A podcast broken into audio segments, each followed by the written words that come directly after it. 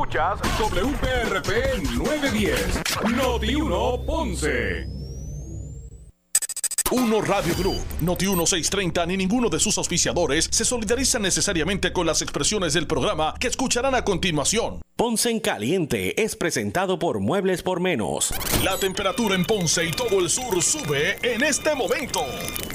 Noti 1630 presenta Ponce en Caliente con el periodista Luis José Moura. Bueno, saludos a todos. Muy buenas tardes. Bienvenidos. Soy Luis José Moura. Este es tu contacto.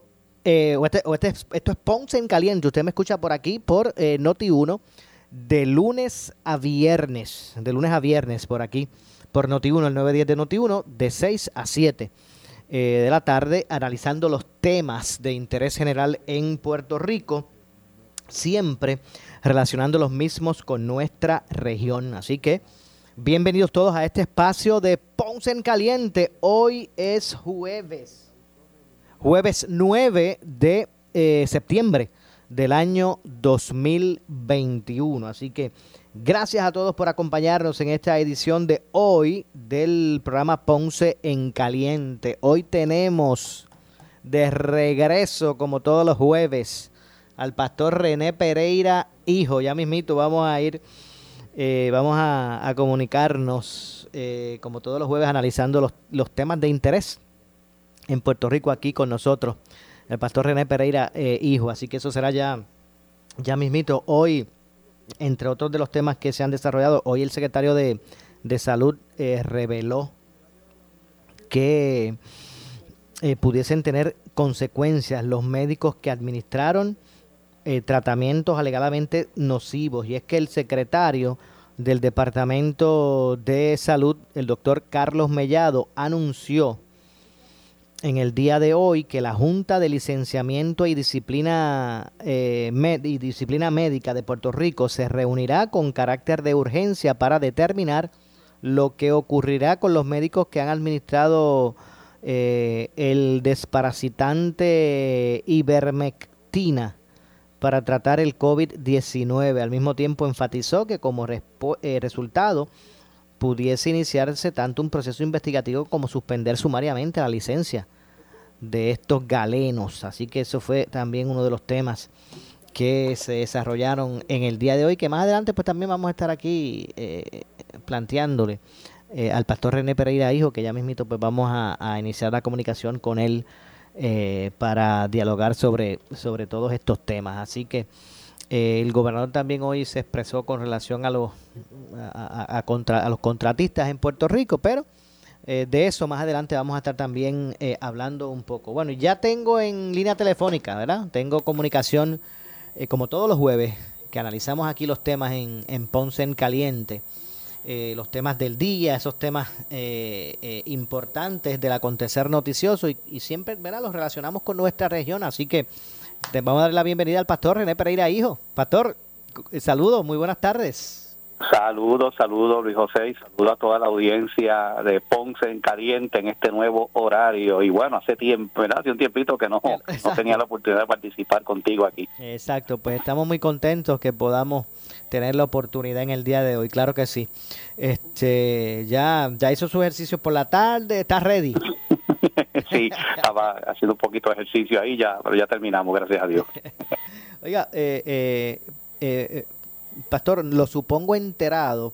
Esta semana hubo un- una situación que denunció el, secretario de Salud en términos de que unos médicos estaban utilizando eh, un, producto, un medicamento parasitante, que eso se ut- utilizaba en, mascotas, eh, como, como para eh, tratar el COVID-19. Hoy reveló el secretario de, de salud que se activó de forma de, de emergencia el- la Junta de Licenciamiento y Disciplina Médica de Puerto Rico eh, para determinar lo que va a ocurrir con estos médicos que han administrado ese desparasitante iber, ivermectina para tratar el, el COVID-19. Estos médicos o esta convocatoria se hace y, y se exponen desde estos médicos se exponen desde el, hacer un decreto de censura, como una revisión periódica en su profesión, restringir o limitar su práctica, eh, así como denegar, suspender, cancelar o revocarle su licencia eh, y hasta emitir, emitir una orden fijando a un médico eh, un periódico de prueba por un, por un tiempo determinado. ¿no? Está, ¿verdad? Está bastante compleja esta situación. No, definitivamente, eh, si eso es lo que ¿verdad? hicieron estos médicos, es un, es un acto de impericia médica, eh, porque, ¿verdad? Este, eh, el, uno recetar, ¿verdad? Un médico que tiene licencia para recetar narcóticos es parte de la licencia, ¿verdad? Que, que tienen los médicos que están debidamente certificados para eso pues eh, tiene que certificar aquellas cosas que están recomendadas para los tratamientos que, que se indica. En, ¿verdad? Y en este caso estamos hablando de un medicamento veterinario eh, para, para mascotas, o sea, ¿y qué prueba tienen esos médicos de que, de que efectivamente ese medicamento es efectivo para, ¿verdad? para, para combatir una, una enfermedad viral como lo es el, el, el COVID-19? O sea, eh, yo creo que verdad eh, es, es un acto verdad irresponsable y, y, en efecto pues, se exponen a sanciones muy serias, incluso hasta perder su licencia para ejercer la profesión de la medicina, ¿sabes? Es un asunto serio este, y, que uno, ¿verdad? uno no esperaría de, de, personas que practican la medicina, pero que, como, como, dice el viejo ¿verdad? Este, eh, eh, dicho, hay de todo en la viña del Señor, así que es lamentable eso. Definitivamente, así que vamos a ver cuál es el curso que toma que toma todo esto. Eh, o recientemente, ¿verdad? Pues trae a la, al análisis público, eh, eh, Pastor, esto, este, este asunto de, violencia entre género o violencia doméstica eh, o violencia contra la mujer, este, estos casos como el que se dio ahora del boxeador de Juanma López, López es el apellido de él, se, me olvida, Juanma. Sí, este, y, bueno, y, cuando pensamos que, que, como sociedad debemos estar trascendiendo todas estas cosas, pues, pues, verás, surgen casos así dramáticos que llaman la atención pública. ¿Qué le parece todo esto? Bueno, en, efecto, cuando se tratan de figuras conocidas como este boxeador, que es una persona conocida en el mundo, ¿verdad?, del, deporte, del boxeo, eh, y que ha representado a Puerto Rico en ese renglón, pues eh, inmediatamente cobra notoriedad. Pero estos casos se dan todos los días, este, eh, casos de abuso, de maltrato, oye, no solamente contra, ¿verdad?, de, un hombre hacia su pareja, eh, eh, sino que se da, y, es, lo triste y lo que yo siempre he dicho, Moura, es que pareciera ser que aquí hay unos abusos que son más negativos que otros. Toda forma de violencia contra un ser humano tiene que ser rechazada contra un anciano, contra un niño, de un de un vecino hacia otro vecino, de verdad, de, de como sea, la violencia no, verdad, no debe ser permitida. Eh, pero lamentablemente tú sabes que aquí pues eh, se le da más notoriedad ¿no? a unos casos que a otros y sin restarle eh, la importancia ¿no? de que de que no puede ser tolerado eso y que y que se tiene que aplicar la ley eh, en, en, el caso de, de, cualquier forma de abuso, de maltrato hacia una persona. ¿sabe? E, eso, eso tiene que estar claro. Obviamente, pues aquí, cuando son estos, eh, mira, eh, yo no, uno nota que aquí hay dos tipos de actos violentos que inmediatamente como que como que son utilizados, ¿no? para, para adelantar otras agendas. Uno de ellos es cuando son abusos contra, perdón, contra una mujer y el otro es contra un, alguna persona eh, homosexual, ¿verdad? O un, o un transgénero. Eh, que son, la, son, cuando tú miras las estadísticas, las estadísticas oficiales, de, el, de la policía, de verdad que, que, están ahí, que cualquier persona las puede acceder a través de la, de, la, de, la, de la internet, de la misma página de la policía, tú te das cuenta que, que son eh, menos casos comparado con otros actos violentos o sea, aquí, aquí están asesinando personas jóvenes, están, sabe, eh, eh, son eh, de una cosa increíble en Puerto Rico. Yo no sé cuánta, cuántos asesinatos y cuántas víctimas de violencia tenemos ya en, en, el año en Puerto Rico, pero son muchas. Pero algunas personas, ¿verdad? Ya, ya uno escucha rápido personas que dicen, pues por eso es que tenemos que implementar la perspectiva de género en las escuelas, porque mira casos como este. ¿Verdad? Y, y, eso es lo, ¿verdad? Eso es lo, negativo de eso, pero definitivamente eh, eh, jamás podemos estar de acuerdo con que se cometa un acto violento contra ninguna persona, sea hombre, sea mujer, sea, ¿verdad? Y, estamos en contra de eso y, la, y los que lo hacen, ¿verdad? Si, si en efecto este individuo, oye, que estamos hablando de un hombre que, que, que, que está entrenado para, para dar golpes, ¿sabes? Un boxeador ¿verdad? Si es que él hizo eso, eh, eh, utilizar esa fuerza que tiene, ¿no? En, esos brazos, en esos puños, para golpear, a, en este caso, a una mujer, que, que sabemos, ¿verdad?, que, la mujer tiene una constitución, por lo general, una constitución física más débil, ¿sabe? Eh, un, hombre que hace eso contra una mujer es un cobarde, es un hombre, ¿verdad?, que, que verdaderamente este, es lamentable, ¿verdad?, que estas cosas ocurran.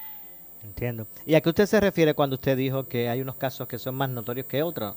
¿A qué se refiere, el eh, pastor? Bueno, que, que, hay ciertos casos aquí, por ejemplo, que, que muchas veces algunos medios le dan más eh, prominencia por tratarse de cierto tipo de figuras, pero hay otros casos que como que pasan por, como uno dice, pasan por debajo del radar. No se le da mucha importancia, ¿verdad? Y, y, y, y, son casos, ¿verdad?, igualmente lamentables, pero cuando, cuando se trata de una figura reconocida, eh, cuando se trata de una persona, pues en este caso, ¿verdad?, eh, puede ser una persona de la, de la farándula, puede ser una persona de, no, una, una figura conocida, pues, pues, pues cobra notoriedad, ¿no? Y se le da este, eh, más importancia a eso cuando la realidad es que es un problema que, que, que, que o sea, nuestra sociedad, Maura, es una sociedad sumamente violenta, la violencia está en todos la, en todas las, ¿verdad? los renglones de nuestra sociedad y lo estamos viendo, somos un país sumido en, en, en mucha violencia y esto es algo que, que hay que, que hay que combatirlo desde sus raíces y y, la, y las raíces de esto eh, tienen que ver con la crianza, tiene que ver con, la, con, con, el entorno social, tiene que ver con patrones aprendidos de, ¿verdad? Que a muchas veces las personas violentas fueron, han, sido ellos mismos víctimas de, de ¿verdad? De, maltrato y de abuso desde su niñez. Estos son muchos factores, o sea, esto no se puede despachar de una manera, ¿verdad? Este, eh, con, con explicaciones este, simplistas. Sencillamente, aquí hay que ir a la raíz de, ¿verdad? De, de, muchas cosas. Tiene que ver con, con hasta, oye, hasta con los programas, hasta con la música que están escuchando muchas veces nuestros jóvenes, música que incita a la violencia, música que, que incita al, al, al abuso, a, a denigrar a la mujer, ¿verdad? Es como, como hemos hablado en ocasiones, ¿verdad? En, este programa que hemos denunciado las líricas de mucha de esta música urbana que escuchan a veces nuestros jóvenes. No todas, pero muchas de ellas tiene ese contenido. O sea, hay que trabajar con todas esas cosas. Usted que, mencionó hace unos minutos el, el asunto, el tema de, de la perspectiva de, de género.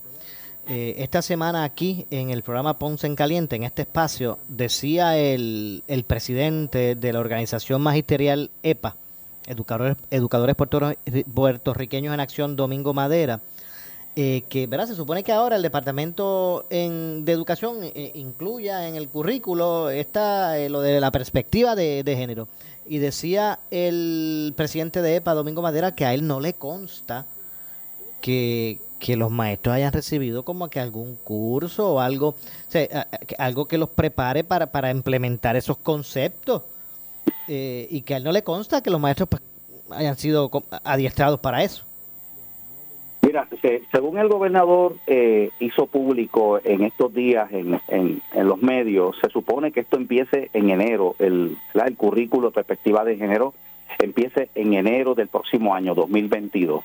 Pero tienes razón, eh, pudiéramos decir que este es el este es el secreto más guardado, pareciera que estamos hablando, ¿verdad?, con, con un secreto del Pentágono, porque es que, es que eh, se supone que ya hay un currículo, o sea, ¿cómo tú vas a empezar unas clases en enero y todavía que el gobernador dijo que el currículo, de hecho, de hecho, eh, el, la Cámara de Representantes eh, por verdad solicitó que, que, el Departamento de Educación mostrara cuál es el currículo que tiene y, y contestó el, el, secretario interino, que es lo que hay porque no ha sido confirmado, diciendo que no puede mostrarlo porque el currículo no está. Entonces, ¿cómo es posible que el gobernador esté diciendo que para enero comienza ya las clases, ¿verdad? O, el, o el currículo que se va a implementar de la perspectiva de género, cuando todavía ni siquiera eh, ¿verdad? Este, eh, eh, el currículo está, y ni siquiera los maestros, o sea, ya estamos en septiembre, Maura.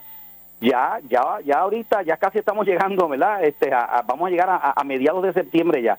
Entonces uno, uno, uno se pregunta qué es lo que está pasando. Mientras tanto, mientras tanto, el gobernador de estado es semanalmente reuniéndose con pastores y líderes religiosos en distintas partes. Eh, eh, tú sabes que nosotros tuvimos la marcha del 14 yo pertenezco a la coalición eh, eh, Pro, Vida y Familia, que es la que organizó este evento, donde fueron alrededor de 100 mil personas allí. El gobernador no ha querido reunirse con nosotros, donde hay una representación de todos los sectores en esa coalición de la Iglesia Católica, de los de distintos concilios cristianos, organizaciones cívicas, están ahí representadas y no ha querido reunirse. Sin embargo, el, gobernador ha estado eh, reuniéndose con líderes religiosos, llevándole el mensaje eh, ayer estuvo en Añasco a las 4 de la tarde, ayer. Estuvo la semana pasada, estuvo en Tuabaja reunido con, con, con líderes, estuvo en Yauco hace poco, también reunido con líderes religiosos. Entonces, eh, eh, eh, el, ¿verdad? Es lo que el gobernador ha estado diciendo en esas reuniones. De hecho, yo tengo hasta la carta que repartió, porque pastores que yo conozco me hicieron llegar. En esa carta el gobernador eh, trata de desmentir todo lo que hemos estado diciendo del currículo de perspectiva de género, que estamos que estamos falseando la verdad, que nosotros no estamos diciendo lo correcto, que la perspectiva de género no es lo que nosotros estamos diciendo, que se trata de otra cosa distinta. Entonces, hay como una, ¿verdad? Como un manto de secretividad y de, bueno, pues, pues está bien, pues saca currículo. Vamos a ver el currículo, no, pero el currículo no está. Entonces, ¿cómo el gobernador, la, la, pregunta, ¿verdad? Que, que hasta un nene chiquito se la hace, Maura, ¿cómo el gobernador dice que el currículo tiene y no tiene esto si el currículo no está? Ah, ¿Cómo el gobernador sabe que el currículo tiene qué cosa o, o, no tiene algo si ni siquiera está porque el secretario interino dice que no está? Entonces, hay como una contradicción aquí que, que nos levanta preocupación inmediatamente. Definitivamente. Eh, obviamente, pues habrá que ver porque es que se supone que eso, pues ya esté. No se sabe si es que, eso, que va a ser una clase, de, va a haber una clase de perspectiva de género o es que se va a enfocar el currículo en ese concepto. O sea, hay muchas, muchas dudas. No, no, no. Eh, se supone que es transversal. No es que hay una clase de perspectiva de género. Es que el, el concepto de perspectiva de género va a estar presente en todas las clases, matemática, ciencia, español, inglés, estudios sociales, eh, etcétera, etcétera. O sea que eso va a estar transversalmente, transversalmente en todos los grados, desde kinder hasta cuarto año y en todas las asignaturas. Entonces, otra cosa que el gobernador dijo, que de hecho yo tengo el video, se grabó un video de la reunión, la primera reunión que él tuvo con líderes religiosos fue en Fortaleza. Y allí el gobernador dijo que cualquier padre que no esté de acuerdo, de hecho ayer estuvimos reunidos con la secretaria de la gobernación y ese punto salió a reducir. El gobernador dijo, Moura, cualquier padre, madre, ¿verdad? Que no esté de acuerdo con que su hijo tome ese tipo de clase, podrá ser excusado, pero ven acá, si es transversal y va a estar en todas las asignaturas, entonces el, estudiante pues no podrá coger clases porque va a estar en todas las clases. O sea que, que verdaderamente yo me pregunto si el gobernador sabe realmente de qué es lo que está hablando, porque es que es que es que eh, dicen una cosa y después dicen otra cosa distinta. O sea, esto se presta mucha confusión y levanta mayor preocupación. No, definitivamente, definitivamente que se presta a confusión. Eh, en ese sentido. Así que bueno, eh, habrá que ver. Lo cierto es que esto va nuevamente a abrir una controversia, a ver eh, en términos de, de quién, quién, quién este, regula eso, quién es el que aprueba el concepto, cómo, cómo, cómo podrán estar adiestrados en eso los maestros que se supone que implementen ¿verdad? Esa, esa filosofía. Bueno, de nuevo, empieza en enero, y, y esta persona, que yo no tengo por qué dudar de este líder gremial de los maestros, creo que es una persona, ¿verdad?, seria, este, pero no solamente él. Yo tengo contacto con directores, maestros, eh, personal del, ¿verdad? del Departamento de Educación que trabajan y laboran allí y dicen, mira, nosotros, dicen lo mismo, nosotros no hemos, ¿verdad? No hemos visto eso, eh, eh, no, no nos han dado ningún taller, ninguna orientación al respecto, pues entonces pues hay un, ¿verdad? Eh, eh, ¿Cómo es posible que en enero comience un currículo cuando, cuando todavía no se ha dado ni siquiera el entrenamiento para ese currículo? Entonces, ¿qué van a hacer? Pues, no sé, este pues tendrán los tendrán en navidades este cogiendo ese entrenamiento o algo porque ahora mismo eh, en otra cosa Maura sabe están habiendo problemas ahora mismo en las escuelas con brotes de micoplasma y otras cosas que están eh, eh, eh, sabe la situación ahora mismo en el departamento en, las escuelas está crítica en Ponce ahora mismo están todos los estudiantes tomando clases allí en el, complejo ferial allí en el centro de convenciones allí están reunidos un montón de escuelas de hecho, el doctor César Vázquez trajo una preocupación. Se supone que haya 15 alumnos máximo por salón por el distanciamiento y están habiendo más estudiantes, de verdad, más cantidad en los salones. Eh, eh Todavía hay escuelas ahora mismo que, que, no están listas, que tienen problemas con planta física. Entonces uno dice, pero ven acá, ¿sabes? Tenemos que resolver unos problemas ahora mismo en, en, nuestras escuelas. Este rezago, o sea, vas a empezar un currículo nuevo en enero, cuando ahora mismo hay un problema serio de rezago en muchos estudiantes por cuestión de la pandemia. No sé, yo creo, ¿verdad?, que, que aquí hay, como siempre, mucha improvisación, mucha información este, confusa. Vamos a ver qué es lo que va a pasar. Definitivamente, vamos a ver lo que, lo que va a pasar con todo, con todo esto. ¿Esto va a provocar algún tipo de, eh, ¿verdad? previo a que, que, inicie todo esto, bueno, porque usted dice que no que el gobernador no se ha reunido con ustedes. ¿Y cuál será entonces el próximo paso? No, se está reuniendo con los pastores por ahí pero entonces eh, con nosotros es verdad que somos eh, los que los que hemos llevado verdad eh, de los los líderes que hemos que hemos llevado este mensaje el gobernador no nos ha reunido. Bueno tuvimos una reunión ayer con la secretaria de gobernación y, y, sabes por qué fue la reunión porque porque se hizo a través del pastor de ella. Ella asiste a una iglesia evangélica. Ella verdad este tiene un pastor en la iglesia que ella asiste. Y fue a través de ese pastor que nosotros logramos que ella se reuniera con nosotros y estuvimos reunidos ayer en Trujillo Alto a las 2 de la tarde, fue la reunión, eh, una, ¿verdad? Una dama, ¿verdad? Muy atenta a ella, este, ella trajo sus planteamientos, básicamente lo mismo que está diciendo el gobernador, y allí allí se le presentó a ella evidencia de lo que realmente lo de perspectiva de género al punto verdad que, que, que, llegó el momento que allí se quedó se quedó sin argumento. Y ella salió de allí comprometida verdad con, con ver la manera en que el gobernador puede puede escuchar verdad nuestros reclamos. Así que nada, eh, yo no, yo, yo, yo, yo mando esa pregunta, o sea, ven acá, tú te estás reuniendo, el gobernador se está reuniendo con, con un montón de pastores por ahí, pero entonces con los, con, con los que, con los, con los líderes de la marcha, que, que, que son los líderes de los concilios, o sea, ahí está el, obispo Richard López, presidente de la Fraternidad Pentecostal, que, que, ahí están en cientos y cientos de iglesias pentecostales en Puerto Rico. Allá vemos pastores bautistas, allá hay de distintas denominaciones, de las iglesias catacumbas. Estaba el, el, el, vicario del, del, del, obispo de Arecibo, estaba allí de la iglesia católica. ¿Sabe? Eh, eh, o sea, y yo me pregunto cuál es el problema, ¿por qué? Porque el gobernador no nos quiere escuchar. Me pregunto eso. Eh, ¿tendrá algo que ver con, que este grupo es, mucho más vocal? Bueno, pues no, pues probablemente, probablemente, eh, yo pienso que la estrategia es, como decía el, el, Julio César, divide y vencerá.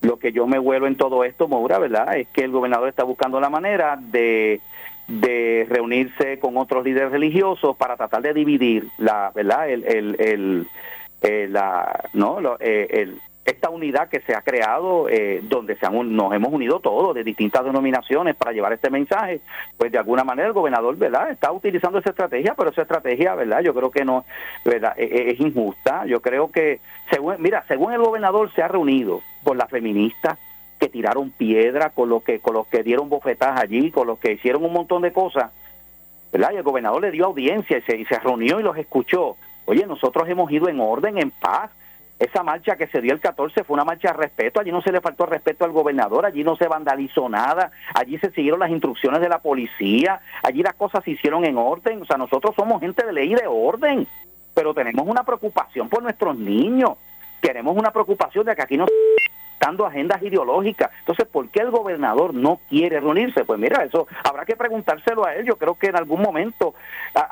no sé, eh, si prensa tendrá la oportunidad de decirle, gobernador, cuando usted se va a unir con él, no sé, porque porque es algo, ¿verdad?, que, que, que, no, que, no, que nos extraña muchísimo. ¿Y la razón? ¿cuál, sería entonces el, la estrategia para, para lograr esa, esa atención, atención ¿verdad?, eh, del gobernador para que pueda sentarse con, con, ustedes y poder, pues, eh, expresar y, hacer un intercambio de, ideas. Bueno, ya nos reunimos con, con lo que, quien es su mano derecha, o sea, la secretaria de gobernación es la persona que goza de la absoluta confianza del gobernador. Es la persona, ¿verdad?, que tiene que lidiar con muchos asuntos que el gobernador le encomienda. Yo espero que ella, como una mujer cristiana, de principios cristianos, ¿verdad? Y que, y que, y que estuvo allí reunida con nosotros y nos escuchó, le lleve el mensaje al gobernador. Eh, ¿Verdad? Yo, yo quiero pensar que, el gobernador puede cambiar su postura y, y ¿verdad? Y, escucharnos.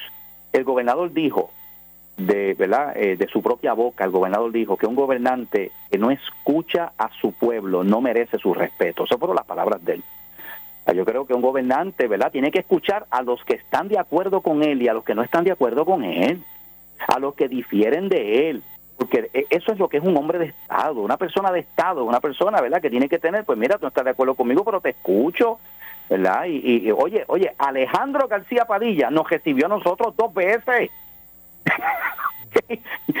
y, mira que no le gustó la marcha, porque, porque sabes que él lo ha comentado en, el programa que tiene ahí en, en, sí, sin, miedo. Sí, él lo, ha, dicho, el programa Sin Miedo, sí, él participa allí con Carmelo Río, excelente, ¿verdad? Y, Alex, Delgado.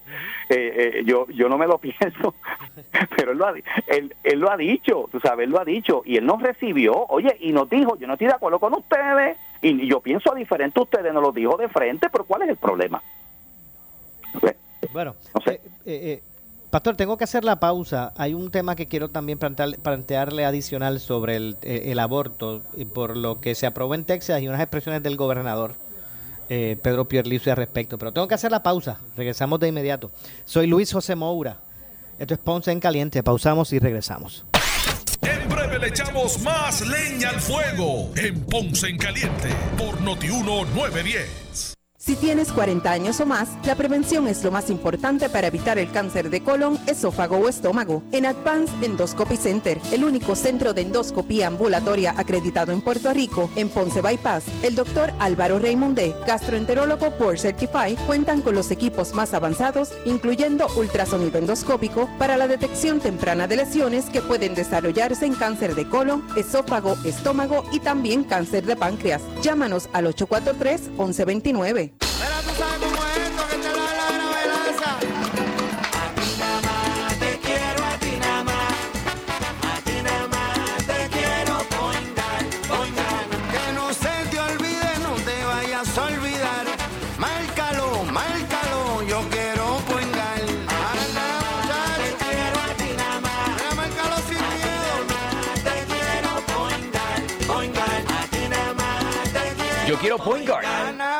nada Docente activo del Departamento de Educación, no dejes que otros te engañen y pongan en riesgo tu futuro. La propuesta alterna de la Asociación de Maestros para proteger tu retiro es un seguro, en caso de que ocurra lo peor.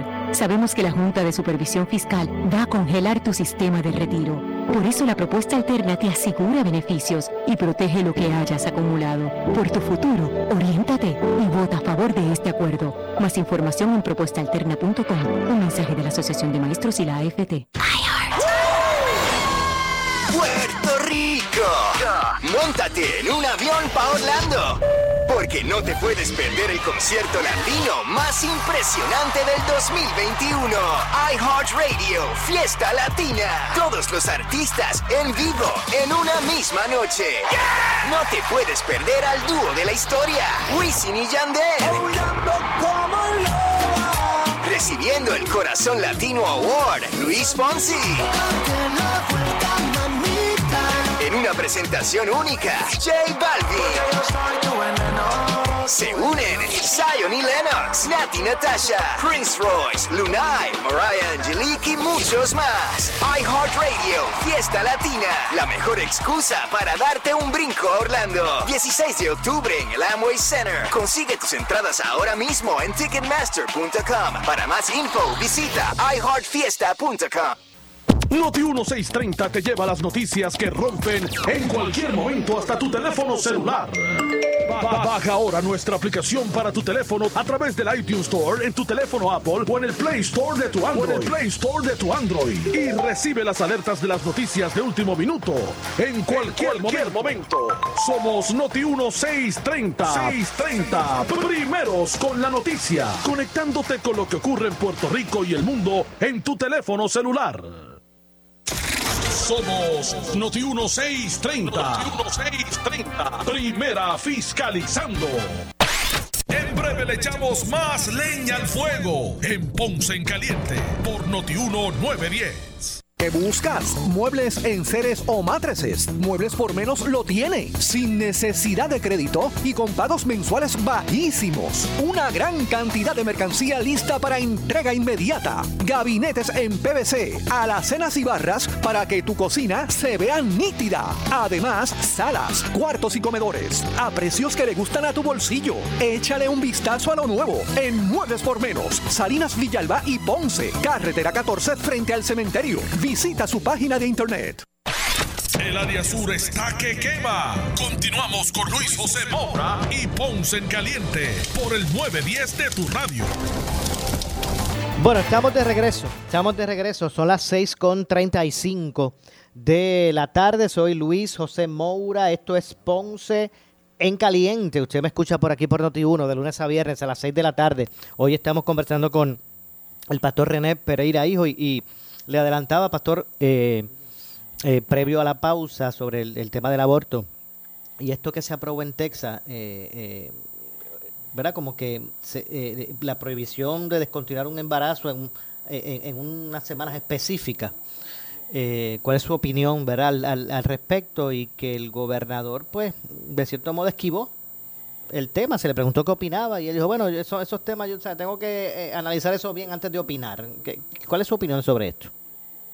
Bueno, eh, primeramente lo que ocurre en Texas eh, es el estado que aprueba la ley más restrictiva que existe ahora mismo. Eh, para, que los amigos radioescuchas eh, sepan eh, de lo que estoy hablando, existen varios estados que han puesto restricciones a la práctica del aborto.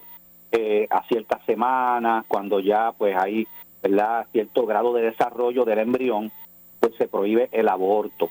Pero la ley de Texas que verdad que se aprobó y que firmó el gobernador de este estado ya, o sea que ya es ley, establece que tan pronto se perciben latidos del corazón en el bebé, eh, el aborto no se puede practicar en Texas.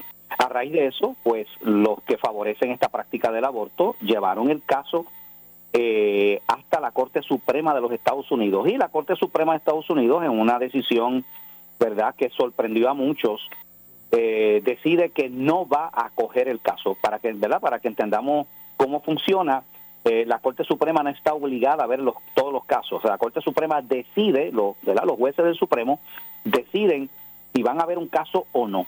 Verdad en, en esta ocasión pues decidieron no ver el caso. Por lo tanto sigue vigente no ha sido revocada. Esto es un reto a la decisión del 1973 de Roe versus Wade que legaliza la práctica del aborto pues claro, los que favorecen la práctica del aborto pues han puesto el grito en el cielo, pero la ley de Texas está vigente y esto, esto va a servir para que otros estados implementen. Oye, Maura, cada vez están eh, eh, distintos estados, eh, claro, estados de verdad que de postura más conservadora, pues están eh, estableciendo estas restricciones. ¿Verdad? Recordarán que en Puerto Rico se intentó poner unas restricciones, oye, que ni se acercan a esas. Eran bien, ¿verdad? Bien flojitas cuando, y lo, y lo, fue el proyecto 950 de la entonces senadora Naida Venega. El proyecto fue controversial, se discutió finalmente, ¿verdad? El, el- el entonces gobernador Ricardo Rosselló veta ese proyecto. Y pues, eh, ¿verdad? Eh, eh, nunca se pudo ir sobre el veto porque no hubo los votos suficientes. Así que eh, esto es otra, ¿verdad? Otra victoria y, y, y- y, ¿verdad? Y, y mi posición personal como creyente, como pastor, oye, es que, es que, y, yo, yo he sido claro en eso, el aborto es el asesinato de un ser humano. Aquí esto se quiere despachar como los derechos reproductivos, que es la mujer, pero es que eso es una criatura, un ser humano que está ahí, ¿verdad? Eh, y pues claro, Pierluisi, eh, eh, que sabe que esto es un tema controversial, sabe que esto es un tema polarizante, donde mucha gente en Puerto Rico rechaza el aborto, pues, eh, como, como político, ¿verdad? Pues no, no quiso poner las manos en el fuego en esto, ¿verdad? Eh, quizás va a esperar a que, ¿verdad? Eh, finalmente esto se decida, pero al no ser acogido por la Corte Suprema, pues, eh, pues prevalece, ¿verdad? La, la ley de este estado. Hay otros estados, ¿verdad? Que también tienen otras otras restricciones como Georgia, Tennessee y otros. Mayormente los estados del sur que tienden a ser más conservadores, pues han puesto estas restricciones a la bolsa. Vamos a ver entonces cómo transcurre el asunto. Eh, Pastor, gracias. Gracias por estar con nosotros. Seguro Moura, siempre a la orden y Dios me los bendiga a todos. Muy bien. Eh, muchas gracias, Pastor, como siempre. Gracias al Pastor René Pereira Hijo, hoy con nosotros analizando los temas de, del día. Así que vamos a ver lo que ocurre con relación a, a- a- a esos estándares aplicables y cómo se podrán desarro- ir desarrollando los mismos acá en Puerto Rico. Eh, ante toda, toda esta situación y este tema que nuevamente pues ha, eh, captado los titulares. Eh, decía que, por ejemplo, y en otros temas, el secretario del Departamento de Salud, el doctor Carlos Mellado, eh, anunció en el día de hoy que la Junta de Licenciamiento y Disciplina de, la Salud eh, o Médica de Puerto Rico, debo decir, el- la Junta de Licenciamiento y Disciplina Médica de Puerto Rico se va a estar reuniendo con carácter de urgencia o de emergencia para determinar lo que ocurrirá con los médicos que han administrado el desparasitante inver- invermectina eh, para tratar el COVID-19. Al mismo tiempo enfatizó que como resultado pudiese iniciarse tanto un proceso investigativo como suspender sumariamente la licencia de estos galenos. Este medicamento no cuenta con la aprobación de la FDA eh, para tratar pacientes con COVID-19 y han alertado que no se debe utilizar, tampoco existe una dosis recomendada para tratar el virus. Es eh, insostenible e inaceptable que algunos médicos estén procediendo de esta manera. Nuestro deber es salvaguardar en- eh, ante todo la salud de la gente y no administrar medicamentos que no fueron creados para atender condiciones de los pacientes. Vamos a investigar esto y cualquier otro mal manejo que pueda eh, ocurrir sin excepciones. Estamos en una crisis de salud y nadie puede empeorarla, eh, dijo Mellado. Eh, explicó que esta controversia es de parte, o esta convocatoria, debo decir, es, de parte del presidente de la Junta, que es el doctor Ramón Méndez Sexto. Eh, no obstante, el secretario del Departamento de Salud detalló que entre las posibles sanciones que se exponen está un decreto de censura, revisión periódica de su, de su profesión, restringir o limitar su práctica, así como denegar, suspender, cancelar o revocar la licencia y hasta emitir una orden fijando a un médico un periodo de prueba por un tiempo determinado, todo según estipula la ley 139, que es del 2008. A esto, el licenciado Ángel Sostre, director ejecutivo de la Oficina de Reglamentación y Certificación de, Profesionales de la Salud eh, y Junta de Licenciamiento y Disciplina Médica de Puerto Rico, agregó eh, del mismo modo que eh, la Junta podría requerirle a los médicos información relacionada a posibles deficiencias en la práctica, el ejercicio de su profesión y sus cualificaciones. Así que tremendo lío. ¿En qué tremendo lío se encuentran los médicos que incurrieron en esto de, de- de- recetar este tipo de, de, medicamento?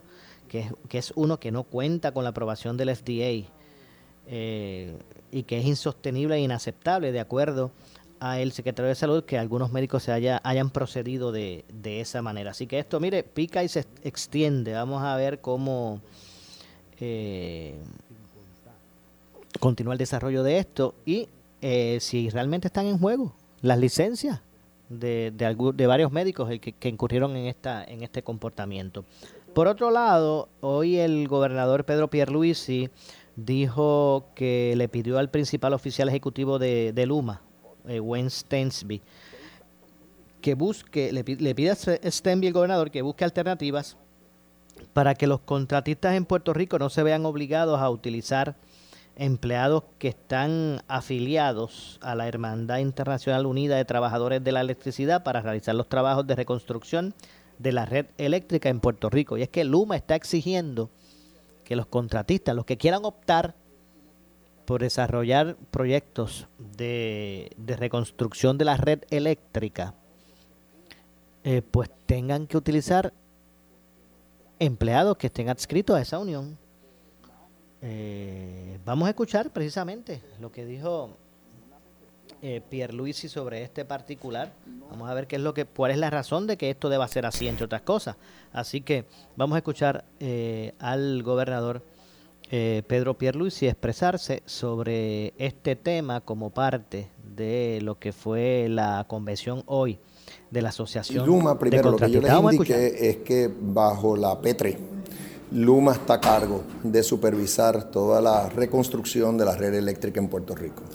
Y Luma eh, tiene un convenio colectivo con la unión más grande de Estados Unidos en el área eh, del sector eléctrico, que es el United eh, International Brotherhood of Electrical Workers. Y Luma ya tiene ese convenio. O sea que en las obras donde Luma participa, usualmente pues sí, se, se cumple con el convenio desde el punto de vista de la paga que reciben los trabajadores y las condiciones de trabajo de la fuerza laboral.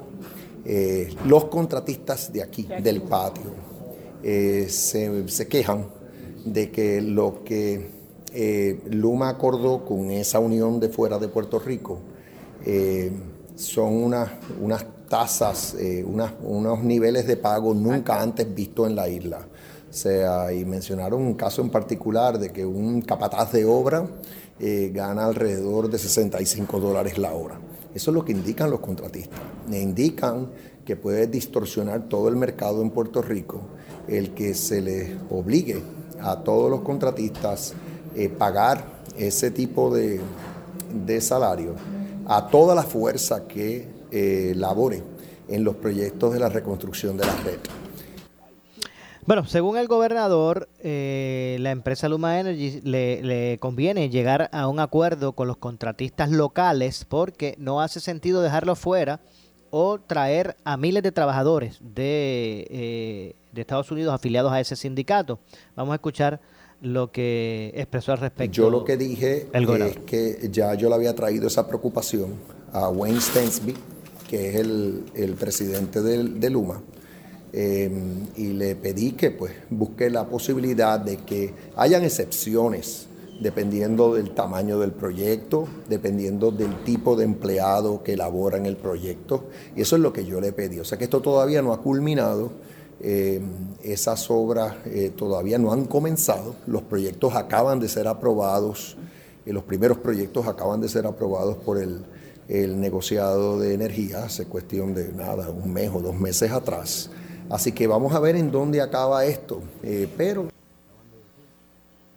Bueno, el gobernador eh, admitió que el gobierno no puede tomar medidas adicionales y depende de la buena fe de los directivos de Luma Energy al respecto. Vamos a escuchar al gobernador. Tengo también que decir que al final de mi alocución o de mi presentación a los contratistas les dije que tienen que recordar que aunque yo siempre he sido un aliado de la industria de la construcción, también tengo que defender a nuestra fuerza trabajadora y quiero que, estas obras sean de la mayor calidad, eh, que los, eh, los, los obreros estén bien pagos y con buenas condiciones de trabajo y que como todo en la vida mía eh, como gobernador tenemos que encontrar ese balance entre los reclamos de un sector y del otro. No, pero básicamente usted está diciendo ¿no? que el gobierno no tiene garras para forzar a Luma a, a adoptar estas excepciones, no, básicamente dependería de la buena voluntad de, de la Bueno, pero es que a Luma también le conviene que estas obras se den eh, y que, y que se den lo antes posible, porque Luma, a fin de cuentas, si la red falla, el- la ciudadanía de quien se queja es de Luma. O sea, que no le conviene que ahora haya una gran controversia aquí.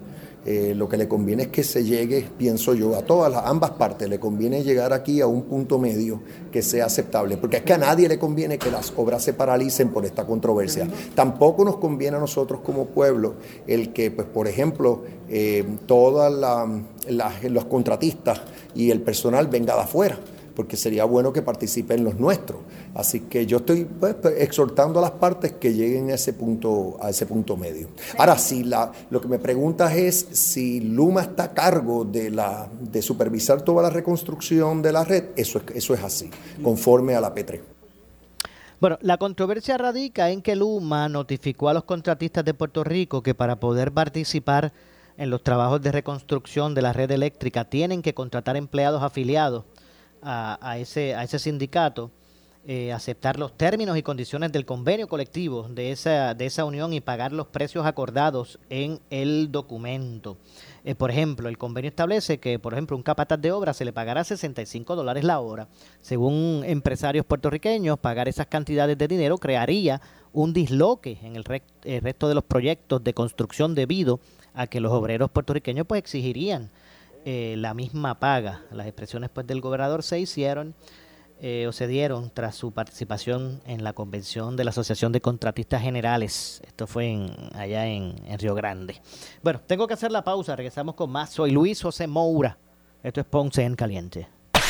En breve le echamos más leña al fuego en Ponce en Caliente por Notiuno 910. ¿Qué buscas? Muebles en seres o matrices. Muebles por menos lo tiene. Sin necesidad de crédito y con pagos mensuales bajísimos. Una gran cantidad de mercancía lista para entrega inmediata. Gabinetes en PVC, alacenas y barras para que tu cocina se vea nítida. Además, salas, cuartos y comedores a precios que le gustan a tu bolsillo. Échale un vistazo a lo nuevo en Muebles por Menos, Salinas Villalba y Ponce, carretera 14 frente al cementerio. Visita su página de internet. El área sur está que quema. Continuamos con Luis José Moura y Ponce en Caliente por el 910 de tu radio.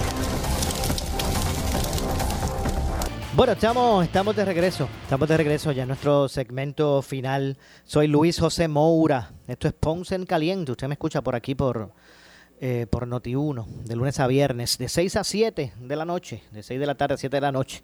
Aquí analizando los temas de interés general en Puerto Rico, siempre relacionando los mismos con nuestra, eh, nuestra región. De hecho, el presidente, eh, y por otro lado, de la Asociación de Maestros de Puerto Rico, Víctor Manuel Bonilla Sánchez, anunció hoy que las votaciones que decidirán el futuro del retiro de los maestros activos en Puerto Rico será de forma virtual y el magisterio tendrá cinco días para ejercer su voto. Eh, vamos a escuchar precisamente lo que dijo eh, el presidente de la asociación al respecto eh, sobre este tema. de la Asociación de Maestros de Puerto Rico y su local sindical para defender el retiro de los maestros activos y le presentamos la propuesta alterna.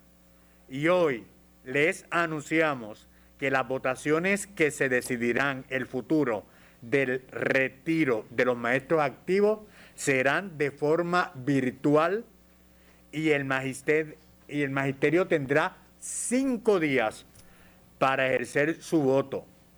La consulta a los docentes activos del Departamento de Educación sobre la propuesta alterna de la Asociación de Maestros de Puerto Rico para proteger su retiro se va a realizar, se va a realizar del jueves 23 de septiembre a partir de las 8 a.m. hasta el lunes 27 de septiembre hasta las 11 y 59 de la noche. Así que los compañeros do- docentes activos van a tener de forma, de forma eh, virtual la elección y cinco días donde ellos podrán accesar y que después nuestra compañera secretaria general le va a indicar cómo va a ser el procedimiento, podrán accesar al link y podrán votar, ejercer su derecho al voto. Será exclusivamente mediante votación electrónica para evitar, como ustedes saben, las aglomeraciones y cualquier riesgo de exposición al COVID-19. Siempre tanto la local sindical como la asociación de maestros hemos velado por la salud y seguridad de nuestro compañero. Y porque es primordial. Por eso es que no habrá centros de votación de forma física porque pudieran ser fo- focos de contagio. Es importante recalcar que el voto se ejercerá de forma secreta a través de un enlace en que el maestro recibirá a su correo electrónico. Ahora les dejo. Bueno, indicó que el voto eh, se ejercerá de forma secreta a través de un enlace en que el maestro pues recibirá un correo electrónico por parte de, ¿verdad? De, lo que es la, la organización para, para esos pro- propósitos. Así que, pues básicamente así es que todo esto se estará llevando a cabo. De hecho, por su parte, el, el Ángel, Ángel Javier Pérez, quien, eh, quien es el secretario de Formación Sindical de la Asociación de Maestros de Puerto Rico, pues expresó que todo voto ejercido será eh, único y con- eh, eh, confidencial. Vamos a continuar escuchando lo expresado sobre este particular y este tema de la votación de los maestros. Vamos a escuchar. Presidente, como indicó, perdón. Buenos días, como indicó el presidente, no han visto los micrófonos, que los para acá. Como indicó el presidente, eh, este voto se eh, de forma secreta y segura mediante un enlace de acceso único que recibirán los maestros y docentes elegibles a su correo electrónico oficial del Departamento de Educación. Ese correo electrónico con el enlace para la votación será enviado el primer día de la consulta y a partir de ese momento los docentes podrán votar sí o no a la premisa de si favorecen la propuesta alterna.